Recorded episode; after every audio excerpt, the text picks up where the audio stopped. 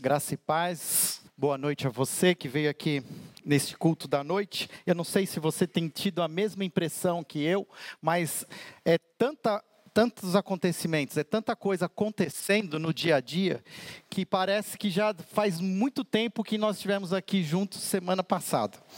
De, em sete dias, tantas coisas aconteceram, e a gente acaba até esquecendo que semana passada nós estávamos em festas, nós estávamos celebrando o aniversário da igreja, completamos 118 anos, e foi um dia de alegria, um dia de agradecer ao Senhor, de permitir que o seu espírito enchesse os nossos corações de alegria. E mas nós não fizemos a ceia do Senhor. Nós entendemos que naquele dia era um dia de festa, um dia de alegria, um dia de agradecer ao Senhor, mas entendemos que a ceia é um momento que temos que ter como igreja, um tempo de discernir o nosso próprio posicionamento diante de tamanho sacrifício. E não fizemos isso semana passada, mas estamos aqui agora convidando você que está conosco nessa noite a participar conosco da celebração da ceia do Senhor. Mas como próprio a palavra do Senhor diz que nós não devemos tomar a ceia sem antes discernir o nosso próprio papel, discernir o corpo de Cristo. Quando a Bíblia fala em discernir o corpo de Cristo, é você tentar entender como tem sido o seu próprio papel como corpo de Cristo. A Bíblia fala que somos uma das analogias que a Bíblia traz para a igreja é o corpo. Nós somos o corpo de Cristo. Jesus é a cabeça e somos o corpo. E ao tomar a ceia é muito importante nós tentarmos olhar e avaliar como tem sido o nosso papel no corpo de Cristo. Para isso, queria que você abrisse a sua Bíblia hoje em Lucas, capítulo 14. Em Lucas, capítulo 14, Jesus, ele, a partir do versículo 25, Jesus agora não mais está direcionando a uma palavra de exortação para os líderes religiosos, para os fariseus, os mestres da lei, muito pelo contrário, Jesus agora ele ajusta o foco dele para a multidão, para uma grande multidão que seguia Jesus. Havia uma multidão interessada em receber de Jesus benefícios, de experimentar essa alegria, esta êxtase, experimentar a cura, o livramento, experimentar seja lá o que fosse, mas o fato era que a fama de Jesus era tão grande que as pessoas queriam até mesmo tocar no seu manto, pois sabiam que dele saía poder. E a partir do versículo 25, nós temos um texto então que Jesus diz assim, capítulo 14 de Lucas, versículo 25: Uma grande multidão ia acompanhando Jesus. Este, voltando-se para ela, disse: Se alguém vem a mim e ama o seu pai, sua mãe, sua mulher, seus filhos, seus irmãos e irmãs e até sua própria vida mais do que a mim, não pode ser meu discípulo. E aquele que não carrega a sua cruz e não me segue, não pode ser meu discípulo. Qual de vocês, se quiser construir uma torre, primeiro não se assenta e calcula o preço, para ver se tem dinheiro suficiente para completá-la? Pois se lançar o alicerce e não for capaz de terminá-la, todos os que a virem rirão dele, dizendo: Este homem começou a construir e não foi capaz de terminar. Ou qual é o rei que, pretendendo sair à guerra contra outro rei, primeiro não se assenta e pensa se com 10 mil homens é capaz de enfrentar aquele que vem contra ele com 20 mil? Se não for capaz, enviará uma delegação, enquanto o outro ainda está longe, pedirá um acordo de paz. Da mesma forma, qualquer de vocês que não renunciar a tudo que possuir, não pode ser meu discípulo. O sal é bom, mas se ele perder o sabor, como restaurá-lo? Não serve nem para o solo, nem para adubo, é jogado fora. Aquele que tem ouvidos para ouvir, ouça. Vamos orar mais uma vez? Senhor, nos ajude a discernir a tua palavra, a entender as palavras de Jesus, a multidão. Possamos hoje também, Senhor, receber essa palavra em nossos corações e permita-nos também aplicá-la na nossa vida diária. Que possamos perceber aqui, ó Pai, que não estamos somente celebrando um rito, mas estamos aqui, ó Pai, celebrando a salvação em Cristo Jesus. Celebrando um novo propósito para as nossas vidas. E que isso se torne, ó Pai, de fato uma realidade nos nossos corações. Essa é a minha oração, em nome de Jesus. Amém. Jesus aqui, ele, agora olhando para a multidão, ele apresenta uma exortação àqueles que, os, que seguem a Jesus, mas num conforto de se misturar entre os muitos. E o que Jesus está querendo aqui dizer e alertar a essa multidão, que seguir a Jesus, de fato, e se isso é a intenção daquela multidão, é que ela, essa multidão precisa em pensar sobre o futuro. Existe um custo. Quando fazemos os nossos planos, nós também deveríamos, pelo menos, levantar quanto isso vai custar. E fazer as contas, se podemos ou não, nos engajar nesse plano. Jesus traz duas histórias para a mesma para o mesmo propósito. Primeiro ele fala do construtor que sonhando em construir a sua casa, planeja, coloca todo lá mão de obra, materiais.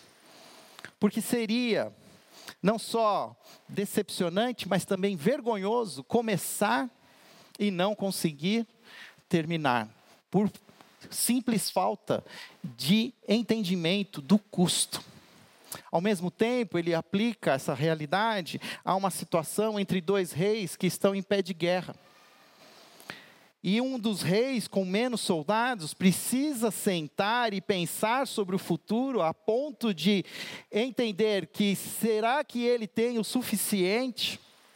Ou será que é preciso achar um outro caminho alternativo?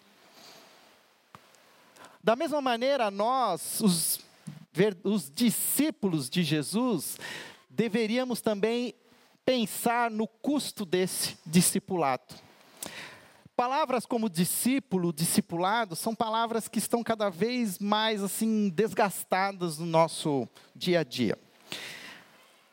Dia 3 de setembro foi quando nós celebramos a ceia, que fazemos tradicionalmente no primeiro domingo do mês, e trouxe a palavra da grande comissão, Mateus 28, onde a grande ordem que Jesus traz para a sua igreja é ir e fazer discípulos.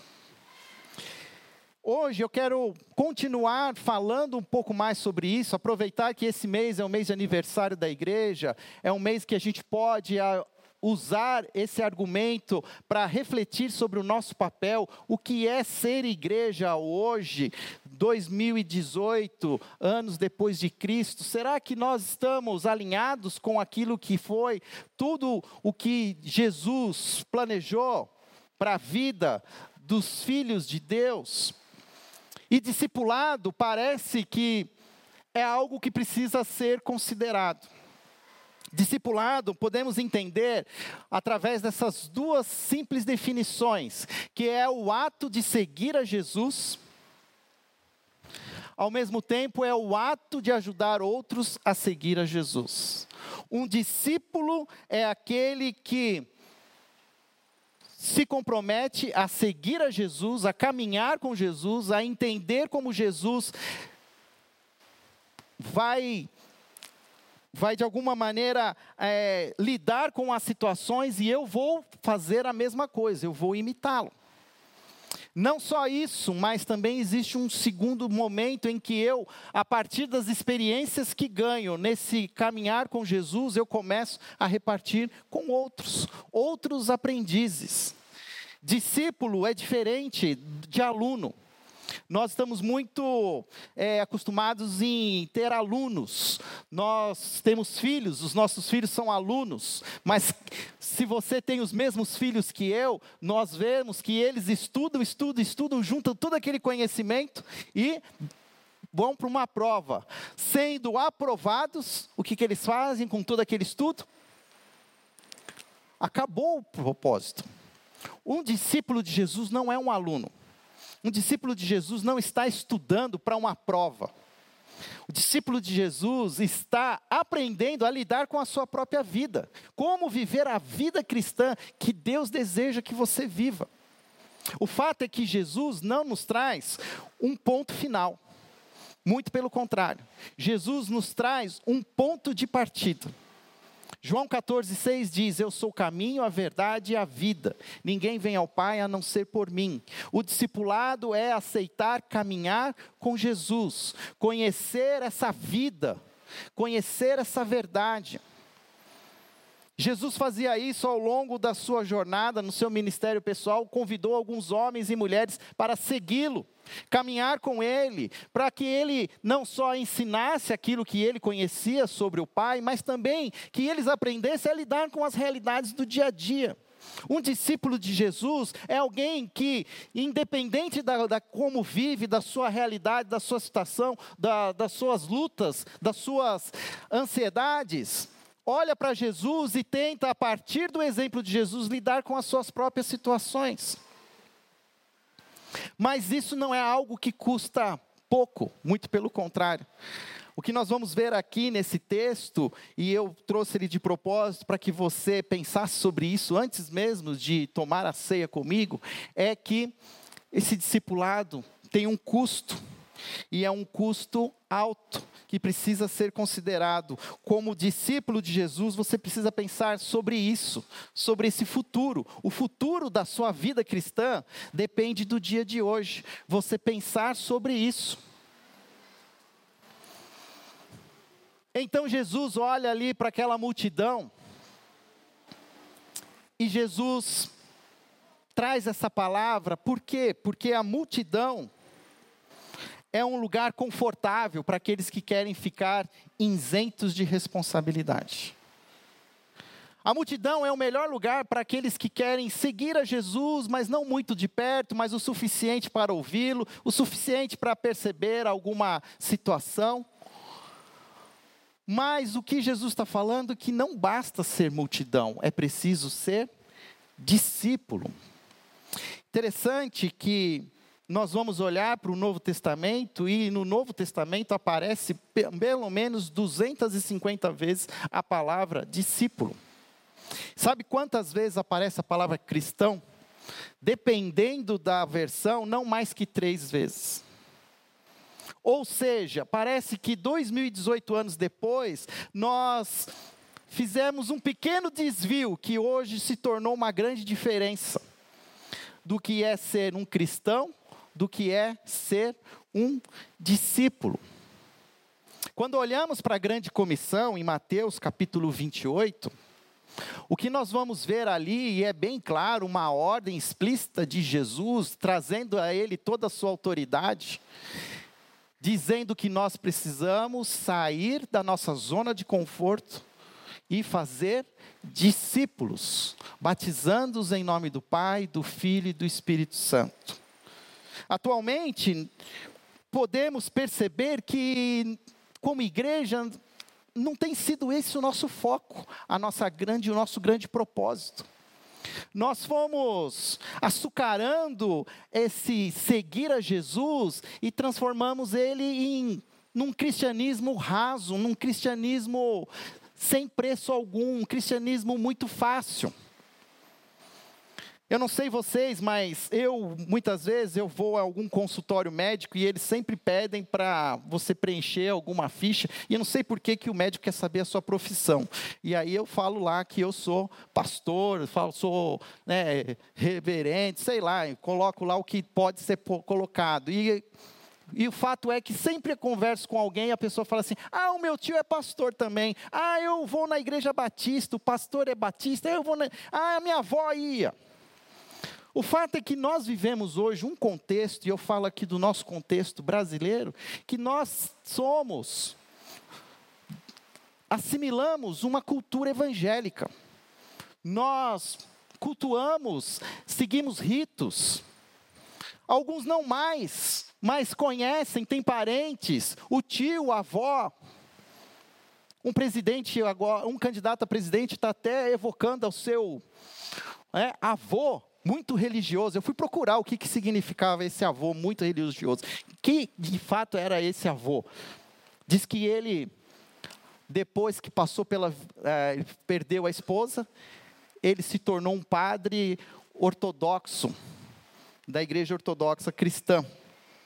Enfim, o cristianismo, ele está na nossa sociedade. E muitos de nós, quando somos também de alguma maneira questionados sobre a nossa espiritualidade, nós vamos dar um nome, uma identidade para nós mesmos. Alguns dizem que são crentes, mas crentes hoje não é uma palavra muito bonita, a gente fala batista, presbiteriano. Mas qual é a que mais convencionalmente a gente fala? Somos cristãos. O fato é que cristãos não, não diz nada. Cristãos não está mostrando nenhum compromisso com Cristo. A grande comissão é clara, não diz assim, portanto, vão e façam pequenos cristos, façam outros cristãos, façam discípulos. Podemos ser cristãos para sempre, sem jamais nos tornarmos verdadeiros discípulos de Jesus. Discípulos de Jesus são pessoas que não apenas adotam e professam certas ideias, como também aplicam essa compreensão crescente da vida do reino dos céus e todos os seus aspectos. A grande comissão, na verdade, é um plano de Jesus para a formação espiritual das pessoas. O crescimento da igreja e o serviço ao mundo estão relacionados com a grande comissão. Por que vivemos num país como o nosso, com tão grande número de evangélicos, e as coisas parece que não são melhores? Porque temos muitos cristãos, mas quem de fato são os discípulos? Jesus agora questiona essa multidão. Não basta só gostar de Jesus, não basta só querer estar perto dele. É preciso adotar um estilo de vida baseado na própria atitude e vida de Jesus Cristo. E a nossa responsabilidade é levar essa ordem dada por Jesus de ir e fazer discípulos exatamente onde estamos e não apenas intensificar os esforços para obedecer a sua ordem em outros lugares, porque isso também é um perigo. A gente fica pensando assim que precisa ir para outras nações. Mas começa onde eu estou. Quem são aqueles que eu de alguma maneira olho e possam ser os meus discípulos? Onde estão os nossos filhos hoje? Será que eles podem ser considerados discípulos de Jesus? Aonde estão as pessoas que nós mais amamos? Será que de alguma maneira a nossa própria vida tem influenciado a vida dessas pessoas que andam ao nosso redor? Ou a nossa própria maneira de viver o cristianismo tem trazido até mesmo assim uma, né, uma, é, as pessoas são, repelem as pessoas. Precisamos pensar sobre isso. Discípulos devem fazer discípulos. E o que tem acontecido é que, em vez de, de cumprirmos a grande comissão, nós estamos, como igreja, cometendo uma grande omissão. No final das contas, nós estamos substituindo a grande comissão por um plano muito simples: fazei convertidos e batizai-os e os tornando membros da igreja. Ao celebrar a ceia hoje, o meu desafio para você é que você entenda que quem está apto a tomar a ceia não é quem é batizado ou não, quem é batista ou não. Mas para aqueles que entendem o chamado e pagam o preço do discipulado. O caminho proposto por Jesus não é para cristãos. O caminho proposto por Jesus para vivermos a vida que ele nos deu é para discípulos. E nós precisamos resgatar esse conceito. Eu vou continuar falando esse mês sobre esse, esse assunto, porque eu tenho olhado até mesmo para a nossa própria realidade como igreja, e tenho entendido como nós estamos muitas vezes distante daquilo que é a proposta original, a essência do Evangelho. Tenho repartido um livro com a minha liderança, a diretoria, alguns líderes ministeriais, chamado A Videira e a Treliça. E nesse livro, a metáfora que se apresenta é que nós precisamos entender que a vida cristã que devemos viver, ela é ilustrada por João capítulo 15 como a videira. Jesus se identifica como essa videira, ele diz: Eu sou a videira verdadeira e meu pai é o agricultor. O que significa isso? Significa que essa videira não tem como dar errado porque ela não é cuidada por um agricultor qualquer, ela é cuidada pelo próprio Deus. Não tem a mínima chance dessa videira morrer. Ou seja, a vida plena que precisamos viver, ela já existe. Deus já fez, está na videira. E isso traz uma outra entendimento que nós precisamos perceber que essa videira começa a crescer, ela começa a ganhar tamanho. A vida cristã começa a ganhar novos discípulos, mas ela vai precisar ser sustentada. Quem conhece uma videira sabe que ela precisa de apoio. E o livro então traz a imagem da treliça como uma estrutura onde podemos apoiar a videira. E o que tem acontecido é que, passando 2018 anos, nós estamos muito mais hoje focados em cuidar da treliça do que de cuidar da videira. Quando nós vamos conhecer, visitar algum vinhedo ou algum lugar onde há essas plantas, nós não ficamos lá olhando a qualidade da treliça. Olha que bem feito que é esse varal de arame, olha que, que estrutura perfeita. O que se é, de alguma maneira, ali contemplado e admirado é a beleza da videira.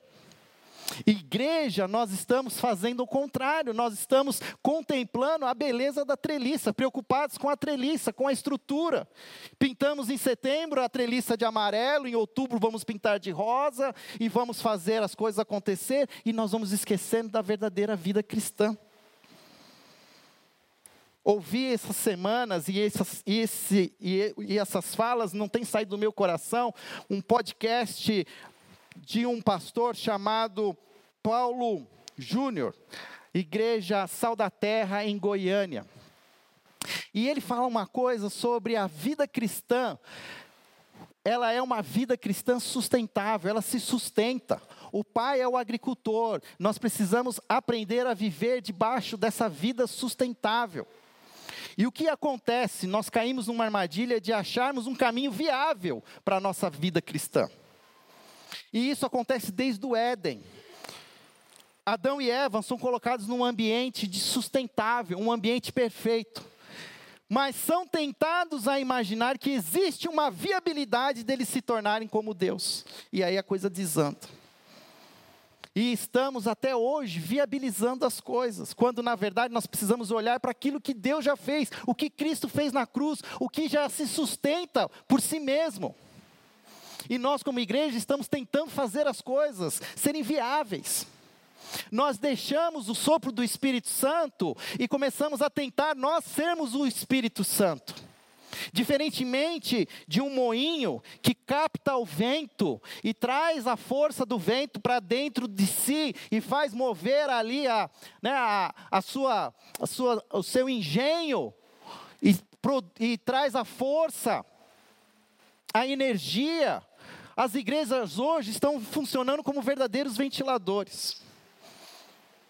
Buscam fazer o maior vento possível. E aí gosta do vento, aí quer comprar um ventilador maior, fazer um vento maior. E nós estamos tentando viabilizar o vento do Espírito Santo. E nós não estamos pensando e olhando então para a treliça e não para a videira. Quando Jesus fala para nós que existe um preço para o discipulado, nós precisamos entender que discípulos devem fazer discípulos. O nosso foco é na videira. Permaneçam em mim e eu permanecerei em vocês, pois sem mim vocês não podem fazer nada. E estamos tentando fazer com que as nossas vidas sejam viáveis. Quer ver um exemplo simples? A história da mulher samaritana, todos nós conhecemos. Uma mulher que estava tentando fazer a sua vida ser viável, apesar de todos os perrengues que ela passava. E ela era persistente. Já tinha tentado se casar cinco vezes mas agora ela estava até com outro homem que nem era mais seu marido, mas estava tentando viabilizar um casamento. Tentava viabilizar uma vida de adoração ao Senhor. Vejo que tu és profeta. Os nossos pais foram ensinados a prestarem culto aqui no Monte Samaria. Os judeus dizem que é lá em Jerusalém. Mas os judeus não permitem que a gente chegue em Jerusalém. Para nós é mais viável ficar aqui em Samaria. E Jesus quebra toda a viabilidade e começa a falar de sustentabilidade. Se souberes quem eu sou e o que eu posso fazer, beberá de uma água que nunca mais terá sede. O sustento que nós precisamos em Deus já existe, já foi feito, não tem como acabar. A igreja de Cristo já está sendo revelada pela escatologia, pelos livros de Apocalipse, que ela será redimida, ela será curada, ela será apresentada diante do seu noivo imaculada, sem mancha, perfeita. Então a igreja, ela vai continuar se sustentando. Não é nós querendo achar um caminho para fazer as coisas funcionarem que vai acontecer, porque o, o Espírito sopra um momento e pode outra hora não soprar. Um movimento pode acontecer, uma estrutura se cresce, um ministério é floresce, mas nós precisamos entender que são ciclos e permitir que esses ciclos acabem e se renovem de outras maneiras, que o Espírito ele tem maneiras diferentes de atuar. E nós ficamos muitas vezes dentro de estruturas falidas, tentando fazer a coisa ser viável, trazendo ideias, investindo inclusive dinheiro para coisas que não têm mais valor, significado, somente identificam-se com história, tradição, são relíquias. E nós somos uma igreja evangélica que guarda relíquias, como condenávamos a igreja católica. E só existe um caminho sustentável para a igreja: o caminho de fazer verdadeiros discípulos. Eu tenho até repensado a ideia de talvez se tornando até uma neurose nossa, que nós precisamos plantar igreja, precisa plantar igreja. Na verdade, o plantar igreja se tornará uma consequência de se fazer discípulos. Os discípulos, quando se reúnem em nome de Jesus, lá está Jesus, lá está a igreja reunida. Nós ainda somos muito amarrados a convencionalidades. Nós ainda somos muito batistossauros, presbiterianosauros, assembleanos rex. Somos dinossauros de uma realidade que não existe mais. Sabe qual é a vantagem de ser um país atrasado? Porque a gente sabe como está sendo o movimento cristão na Europa, nos Estados Unidos, é em decadência, e nós estamos indo pelo mesmo caminho.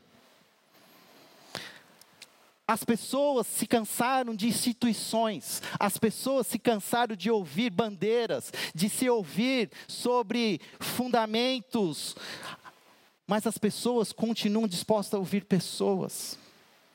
Por isso que muitas vezes a gente tem caído, num, e eu tenho pensado nisso como pastor, será que a gente não tem tentado viabilizar algumas coisas, quando na verdade nós precisamos achar um caminho sustentável?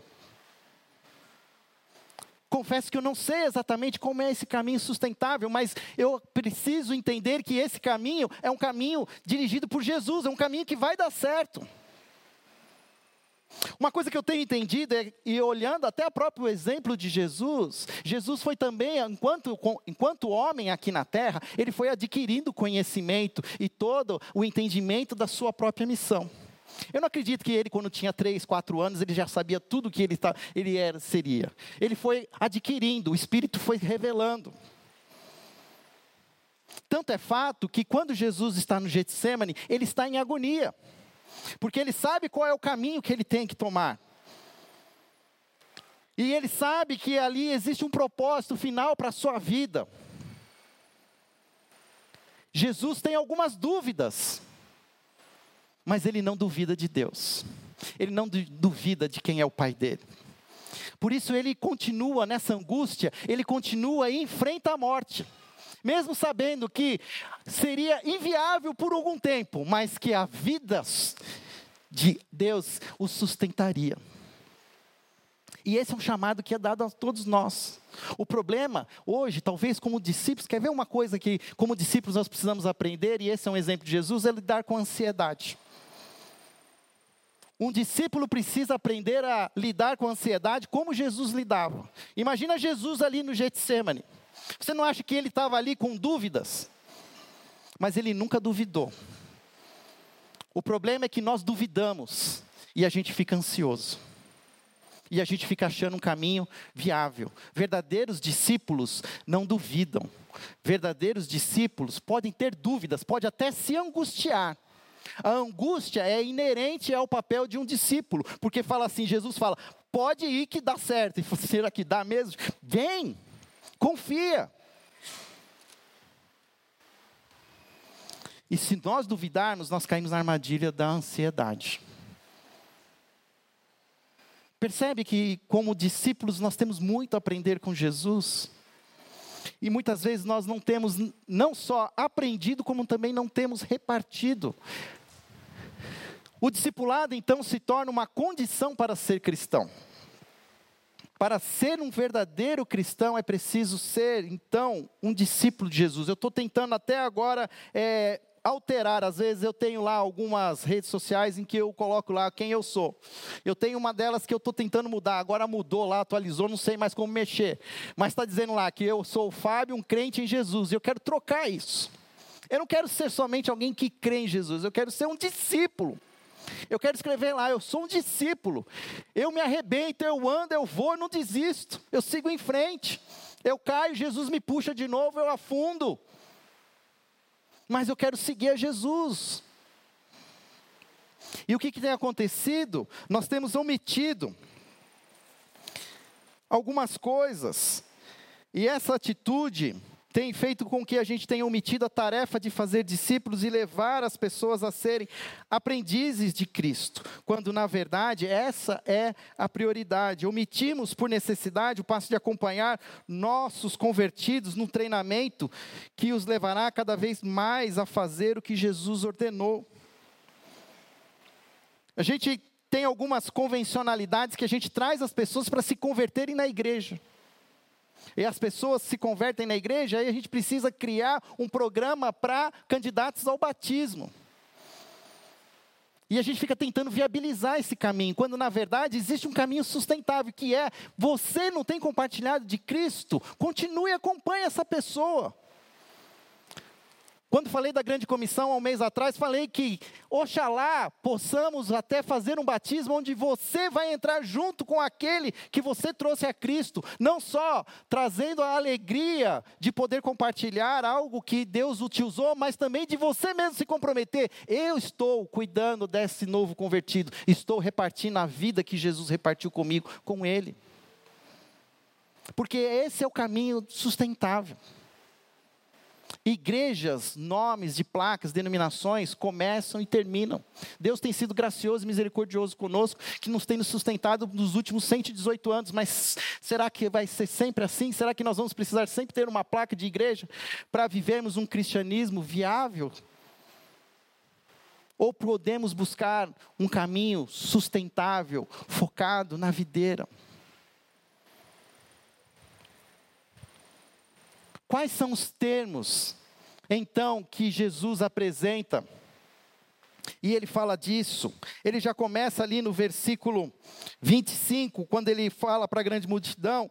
Versículo 26, ele diz assim: Se alguém vem a mim e ama seu pai, sua mãe, sua mulher, seus filhos, seus irmãos e irmãs, seus filhos, seus irmãs e até a sua própria vida, mais do que a mim, não pode ser meu discípulo o primeiro custo que nós precisamos pensar é o amor. O que mais amamos? Nós podemos, e eu sei que quem aqui é já está há muito tempo dentro de um contexto evangélico, sabe essas respostas. Mas será que a gente ama de verdade? Será que num momento de grande de bifurcações, de pressões, seríamos capazes de abrir mão dos nossos filhos, do nosso casamento, por amor a Jesus? Abrir mão da nossa própria vida, não abrir mão das nossas próprias coisas. Interessante que quando Jesus fala de amor, ele sempre fala de amor pelas pessoas. Nós até já ultrapassamos esse limite, porque agora também a gente nem ama mais as pessoas, a gente ama as coisas. Mas não tem nada que possa ser mais forte do que o nosso amor por Jesus. Um discípulo ama Jesus de todo o coração. Ama mais do que a si mesmo ama mais do que a sua própria sexualidade, ama mais do que todos os seus desejos do seu coração. Quando Jesus diz lá, amarás o Senhor teu Deus de todo o seu coração, de toda a sua alma, de todo o seu entendimento, de todas as suas entranhas. Será que nós somos capazes de permitir, de entregar tudo a Jesus? Ou a gente tem entregue partes? Um verdadeiro discípulo entrega tudo. Jesus, na sua graça, na sua misericórdia, muitas vezes devolve o que a gente entrega. Mas isso não é garantia. Muitas vezes nós entregaremos e não voltaremos a ter novamente. A segunda demanda fala de sofrimento, porque ele diz assim: é aquele que não, versículo 27, é aquele que não carrega a sua cruz e não me segue, não pode ser meu discípulo. Interessante que a gente está hoje tão absorvido por essas frases que a gente fala de carregar a cruz, mas a gente nem sabe o que significa isso. Porque, na verdade, quando essa multidão estava ouvindo essa palavra, eles também não sabiam o que significava isso. Eles sabiam que existia um modo de morrer que era sendo crucificado. Jesus ainda seria crucificado. Eles ainda viriam que o próprio Cristo carregaria a sua cruz. Sabe o que significa carregar a cruz? Significa que uma vez carregando a cruz, não tem mais volta. Vocês conhecem a história de alguém que estava carregando a cruz e chegou lá e falou assim: ó, pode parar, você já sofreu bastante, chega, já pagou, está liberado, está perdoado. Vocês conhecem alguma história? Ao tomarmos a cruz de Cristo, nós precisamos entender que não tem mais volta nós caminharemos cada vez mais o mesmo caminho de que Jesus caminhou na cruz, onde ele foi se esvaziando de si mesmo. E nós precisamos entender que esse esvaziar de nós mesmos vai trazer para nós desconforto, sofrimento. Faz parte do pacote do discípulo. Assim como qualquer outro discípulo de qualquer outro pessoa que segue os seus ensinamentos paga um preço, nós precisamos entender que existe um preço a pagar por seguir a Jesus. E não só isso, existe também uma terceira demanda que ele diz lá no final, já no final do texto, quando ele diz: Versículo 33: Da mesma forma, qualquer de vocês que não renunciar a tudo que possui, não pode ser meu discípulo. Jesus, ele dá a volta, né, e te pega lá na, no contrapé. E as coisas também. Eu quero o seu amor acima de todas as outras pessoas e também das coisas. E se tem um momento que nós temos vivido cada vez mais, é esse momento de acúmulo de coisas, de juntar. Hoje de manhã até citei um exemplo, eu li no jornal Correio Popular, uma curiosidade, tem um senhor aqui na cidade, 92 anos, foi dono de, por muitos anos de uma loja conhecida de discos de vinil, talvez é um dos maiores colecionadores de disco de vinil, não só de Campinas, mas do Brasil. Ele possui, inclusive, uma das primeiras cópias brasileiras do disco dos Beatles, do primeiro primeiro disco dos Beatles, nem o Ringo Starr estava na capa ainda. E ele possui. E aí conta a história que ele vai, leva esses discos, vai lá para a feirinha, no centro de convivência, faz negócios, vende, troca. Mas só que tem alguns discos que ele não leva. Ele não leva o disco dos Beatles. Ele não leva um outro disco lá, que eu não me lembro agora. E talvez nós também, quando estamos convivendo com as pessoas, nós também não estamos dispostos a entregar tudo para as pessoas. Mas se formos ser verdadeiros discípulos de Jesus, Jesus entregou tudo que ele tinha. Entregou o seu poder, entregou a sua vida por mim e por você.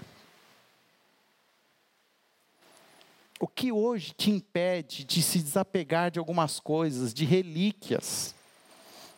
Eu descobri que eu tenho um ferrorama na minha casa. Quando eu fui criança, ganhei Dia das Crianças que no Mercado Livre ele custa R$ 1.200. E eu fiquei pensando, vou ficar com ele. Mas quando eu tenho ouvido o que Jesus está falando, e o verdadeiro discípulo, ele fala assim: R$ 1.200 que poderiam ser usados no reino. Não, Senhor. Já dou o dízimo, não mexe no meu ferrorama. É minha relíquia. Nunca mais montei. Falei que ia montar com o Henrique, montamos uma vez, ele nem ligou e a gente nunca mais montou, está lá guardado. Quantas outras coisas nós vamos nos apegando, se tornando escravos delas. Eu duvido que quando esse senhor falecer, alguém vai enterrar o disco do Beatles com ele. Alguém vai pegar isso e fazer dinheiro. Verdadeiros discípulos de Jesus não acumulam tesouros na terra, mas acumulam tesouros no céu, onde a traça e a ferrugem não corroem. A gente precisa voltar a ser verdadeiros discípulos de Jesus. Nós estamos contaminados por uma, um, um, comportamento evangélico que não tem nada a ver com ser verdadeiros discípulos de Jesus. Existe uma história, eu não sei exatamente os detalhes, mas diz que já aconteceu em Barcelona. Quem já ouviu falar de Barcelona, né? Uma cidade linda, maravilhosa, cheia de pontos turísticos, mas que um dia acabou a água em Barcelona. Usaram todos os recursos.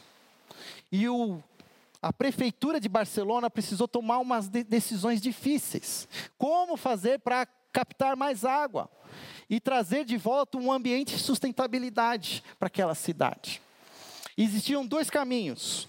Ou se começava a reaproveitar a água do esgoto e começava a, re, a tratar essa água e trazer essa água de novo para ser reusada e de, com, passando por todos os processos químicos necessários, gastando rios de dinheiro. Ou também existia um caminho, desviar um rio, o maior rio que existia na Espanha. Mas ao desviar esse rio, você resolvia o problema de Barcelona, mas você criaria um problema para as outras cidades. Qual foi a decisão tomada pelas autoridades catalãs? Resolveram investir em reaproveitamento da água. Custou muito? Custou. Mas resolveu trouxe sustentabilidade de novo. Como igreja, a gente precisa achar esse caminho de trazer de novo uma cultura sustentável.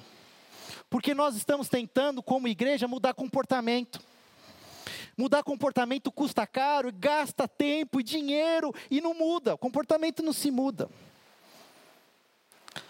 Mudar a cultura é possível gasta tempo, mas um dia acaba, porque o dia que mudar a cultura, muda-se tudo. E precisamos voltar a entender que aquilo que nós precisamos fazer não é confrontar comportamentos um do outro, mas nós precisamos confrontar a nossa cultura evangélica. Nós estamos longe de ser o que Jesus deseja que sejamos, verdadeiros discípulos. Eu falo isso porque isso está machucando meu coração. Eu tenho ficado incomodado. E eu tenho ficado como pastor, muitas vezes eu sou massacrado pela estrutura da videira, que tem matado os pastores, porque os pastores ficam buscando fazer das tripas corações para viabilizar as coisas na igreja, mas que são treliça. Quando na verdade, como pastores, nós precisamos trabalhar para desenvolver novos discípulos, para que esses discípulos cresçam e ganhem outros discípulos, pois esse é o tipo de sustentável de vida cristã. Porque semana passada a gente traz o Massal, mas depois vão trazer quem? O Juliano Som. Aí depois vai trazer o Juliano Som, vai trazer. Você entendeu? E isso é ventilador. Isso é fazer vento. E a vida cristã que nós precisamos viver é uma vida que se procura na presença de Jesus, no dia a dia, num se confrontar, de começar os dias de joelhos, orando, pedindo: Jesus, me ajude a escolher o seu caminho diante desse dia e nas suas bifurcações que se aparecerão.